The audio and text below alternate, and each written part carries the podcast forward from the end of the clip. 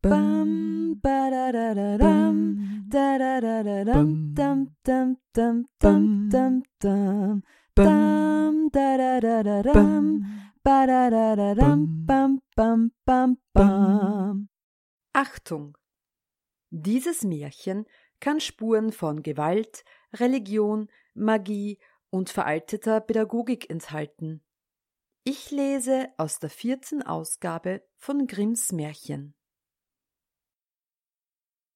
Die sechs Schwäne Es jagte einmal ein König in einem großen Wald und jagte einem Wild so eifrig nach, dass ihm niemand von seinen Leuten folgen konnte. Als der Abend herankam, hielt er still und blickte um sich. Da sah er, dass er sich verirrt hatte. Er suchte einen Ausgang, konnte aber keinen finden. Da sah er eine alte Frau mit wackelndem Kopfe, die auf ihn zukam. Das war aber eine Hexe. Liebe Frau, sprach er zu ihr, könnt ihr mir nicht den Weg durch den Wald zeigen? Oh ja, Herr König, antwortete sie, das kann ich wohl, aber es ist eine Bedingung dabei, wenn ihr die nicht erfüllt, so kommt ihr nimmermehr aus dem Wald und müsst darin Hungers sterben. Was ist das für eine Bedingung? fragte der König. Ich habe eine Tochter, sagte die Alte, die so schön ist, wie ihr eine auf der Welt finden könnt, und wohl verdient, eure Gemahlin zu werden. Wollt ihr die zur Frau Königin machen, so zeige ich euch den Weg aus dem Walde.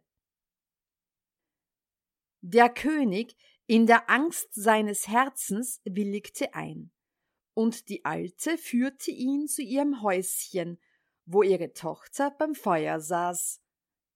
Sie empfing den König, als wenn sie ihn erwartet hätte, und er sah wohl, dass sie sehr schön war, aber sie gefiel ihm doch nicht, und er konnte sie ohne heimliches Grausen nicht ansehen. Nachdem er das Mädchen zu sich aufs Pferd gehoben hatte, zeigte ihm die Alte den Weg, und der König gelangte wieder in sein königliches Schloss, wo die Hochzeit gefeiert wurde.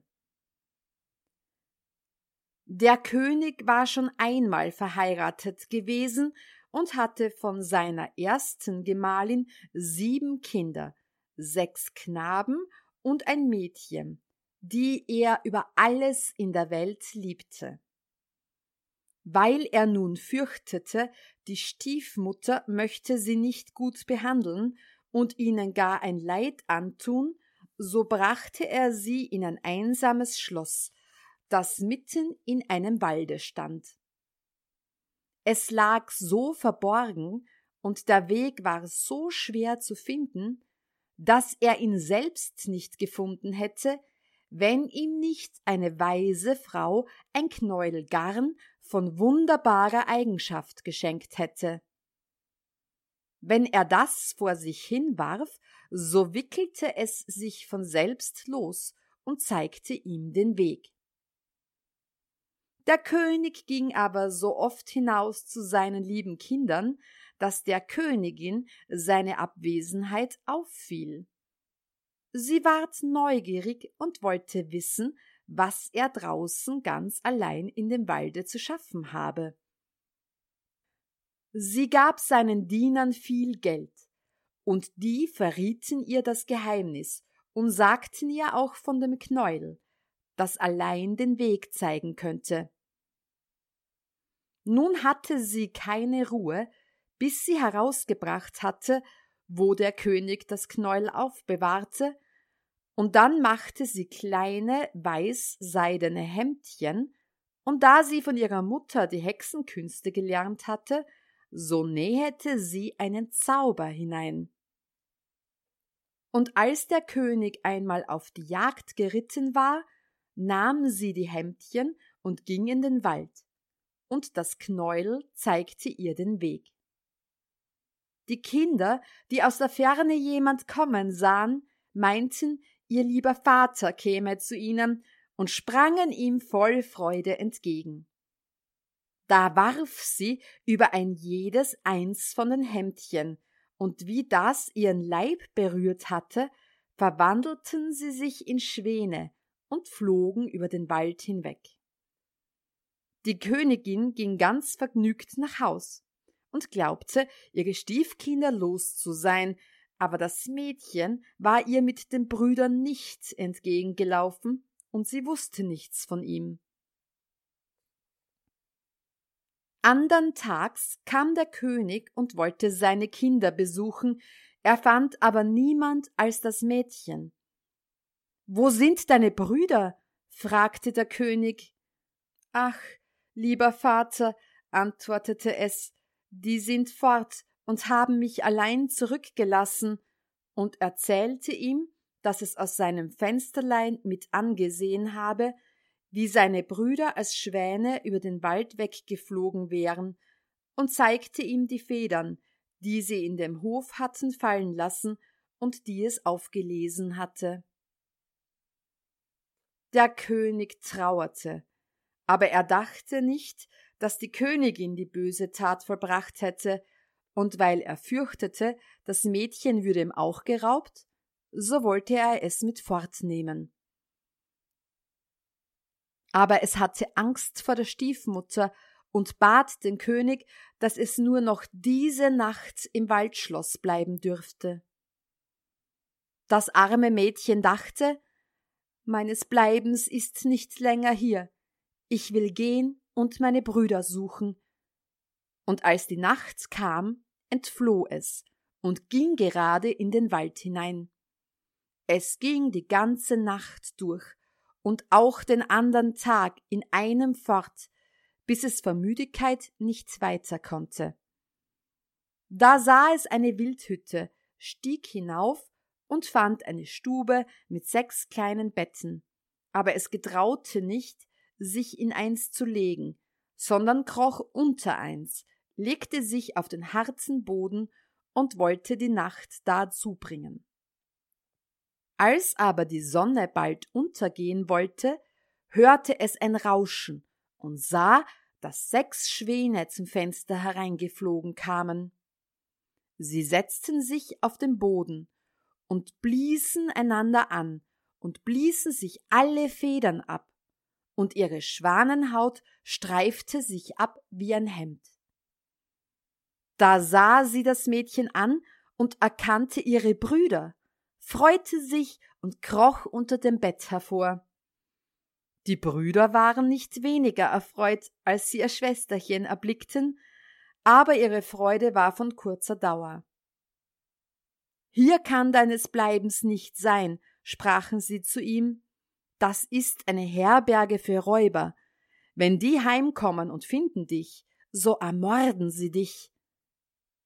Könnt ihr mich denn nicht beschützen? fragte das Schwesterchen. Nein, antworteten sie, denn wir können nur eine Viertelstunde lang jeden Abend unsere Schwanenhaut ablegen und haben in dieser Zeit unsere menschliche Gestalt. Aber dann werden wir wieder in Schwäne verwandelt. Das Schwesterchen weinte und sagte, Könnt ihr denn nicht erlöst werden? Ach nein, antworteten sie, die Bedingungen sind zu schwer. Du darfst sechs Jahre lang nicht sprechen und nicht lachen und musst in der Zeit sechs Hemdchen für uns aus Sternenblumen zusammennähen. Kommt ein einziges Wort aus deinem Munde, so ist alle Arbeit verloren. Und als die Brüder das gesprochen hatten, war die Viertelstunde herum, und sie flogen als Schwäne wieder zum Fenster hinaus. Das Mädchen aber fasste den festen Entschluss, seine Brüder zu erlösen, und wenn es auch sein Leben kostete. Es verließ die Wildhütte, ging mitten in den Wald und setzte sich auf einen Baum und brachte da die Nacht zu. Am andern Morgen ging es aus, sammelte Sternblumen und fing an zu nähen. Reden konnte es mit niemand, und zum Lachen hatte es keine Lust. Es saß da und sah nur auf seine Arbeit. Als es schon lange Zeit dazu gebracht hatte, geschah es, dass der König des Landes in dem Wald jagte und seine Jäger zu dem Baum kamen, auf welchem das Mädchen saß. Sie riefen es an und fragten, Wer bist du? Es gab aber keine Antwort. Komm herab zu uns, sagten sie, wir wollen dir nichts zu Leid tun. Es schüttelte bloß mit dem Kopf. Als sie es weiter mit Fragen bedrängten, so warf es ihnen seine goldene Halskette herab und dachte, sie damit zufriedenzustellen. Sie ließen aber nicht ab.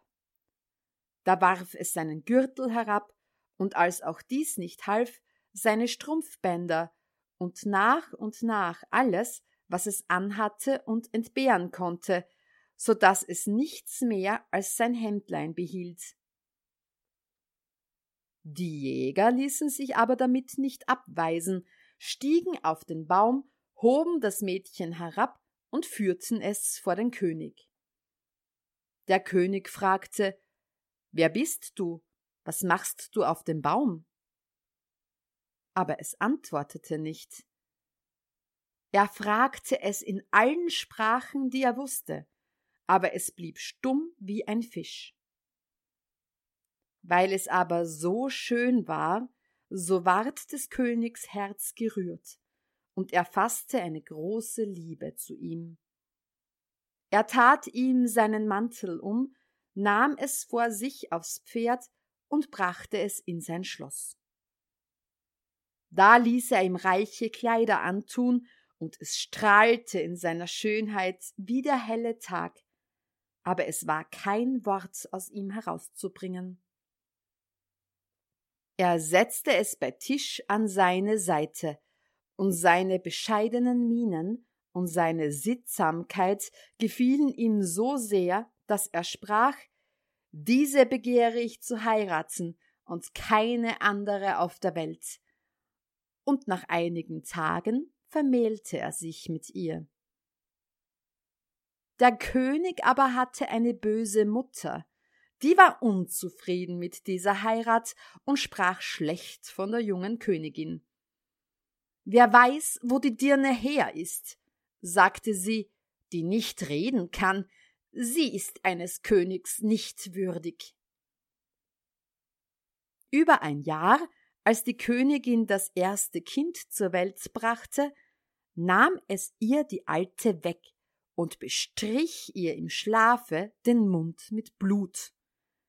Da ging sie zum König und klagte sie an, sie wäre eine Menschenfresserin. Der König wollte es nicht glauben und litt nicht, dass man ihr ein Leid antat. Sie saß aber beständig und nähete an den Hemden und achtete auf nichts anderes. Das nächste Mal, als sie wieder einen schönen Knaben gebar, übte die falsche Schwiegermutter denselben Betrug aus, aber der König konnte sich nicht entschließen, ihren Reden Glauben beizumessen. Er sprach, sie ist zu fromm und gut, als dass sie so etwas tun könnte. Wäre sie nicht stumm und könnte sie sich verteidigen, so würde ihre Unschuld an den Tag kommen. Als aber das dritte Mal die Alte das neugeborene Kind raubte und die Königin anklagte, die kein Wort zu ihrer Verteidigung vorbrachte, so konnte der König nicht anders. Er musste sie dem Gericht übergeben, und das verurteilte sie, den Tod durchs Feuer zu erleiden. Als der Tag herankam, wo das Urteil sollte vollzogen werden, da war zugleich der letzte Tag von den sechs Jahren herum, in welchen sie nicht sprechen und nicht lachen durfte, und sie hatte ihre lieben Brüder aus der Macht des Zaubers befreit. Die sechs Hemden waren fertig geworden, nur dass an dem letzten der linke Ärmel noch fehlte. Als sie nun zum Scheiterhaufen geführt wurde, legte sie die Hemden auf ihren Arm, und als sie oben stand und das Feuer eben sollte angezündet werden, so schaute sie sich um. Da kamen sechs Schwäne durch die Luft dahergezogen. Da sah sie, dass ihre Erlösung nahte, und ihr Herz regte sich in Freude. Die Schwäne rauschten zu ihr her und senkten sich herab, so dass sie ihnen die Hemden überwerfen konnte. Und wie sie davon berührt wurden, fielen die Schwanenhäute ab, und ihre Brüder standen leibhaftig vor ihr und waren frisch und schön. Nur dem Jüngsten fehlte der linke Arm, und er hatte dafür einen Schwanenflügel am Rücken. Sie herzten und küssten sich, und die Königin ging zu dem Könige, der ganz bestürzt war, und fing an zu reden und sagte Liebster Gemahl, nun darf ich sprechen und dir offenbaren, dass ich unschuldig bin und fälschlich angeklagt, und erzählte ihm von dem Betrug der Alten, die ihre drei Kinder weggenommen und verborgen hätte. Da wurden sie zu großer Freude des Königs herbeigeholt, und die böse Schwiegermutter wurde zur Strafe auf den Scheiterhaufen gebunden und zu Asche verbrannt. Der König aber und die Königin mit ihren sechs Brüdern lebten lange Jahre in Glück und Frieden.